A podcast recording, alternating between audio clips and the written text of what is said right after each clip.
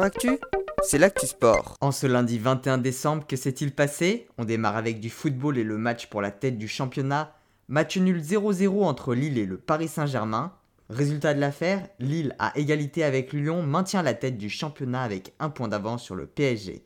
Un mot tout de même sur le drame du match Lorient-Rennes. Le jardinier écrasé par une rampe de luminothérapie est malheureusement décédé de ses blessures dans la nuit. En handball, les Nantais se sont à nouveau inclinés dans les dernières secondes en Champions League, défaite 29-28 face aux Ukrainiens de Zaporozhye.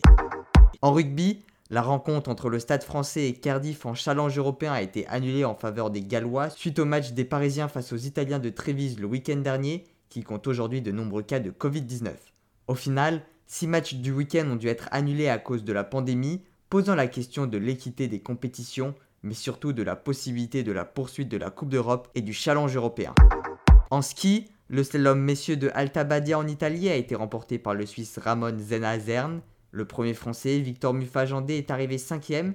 De son côté, Alexis Pinturo s'est classé 11ème mais reste en tête de la Coupe du Monde.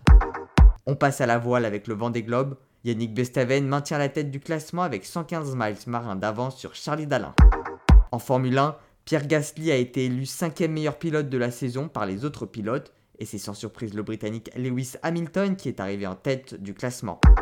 Enfin en basket, Rudy Gobert a signé le plus gros contrat du sport français et le troisième de l'histoire de la NBA. En prolongeant chez les Utah Jazz, il empochera 205 millions de dollars sur 5 ans. Voilà pour les actualités du jour, à demain dans Sport Actif.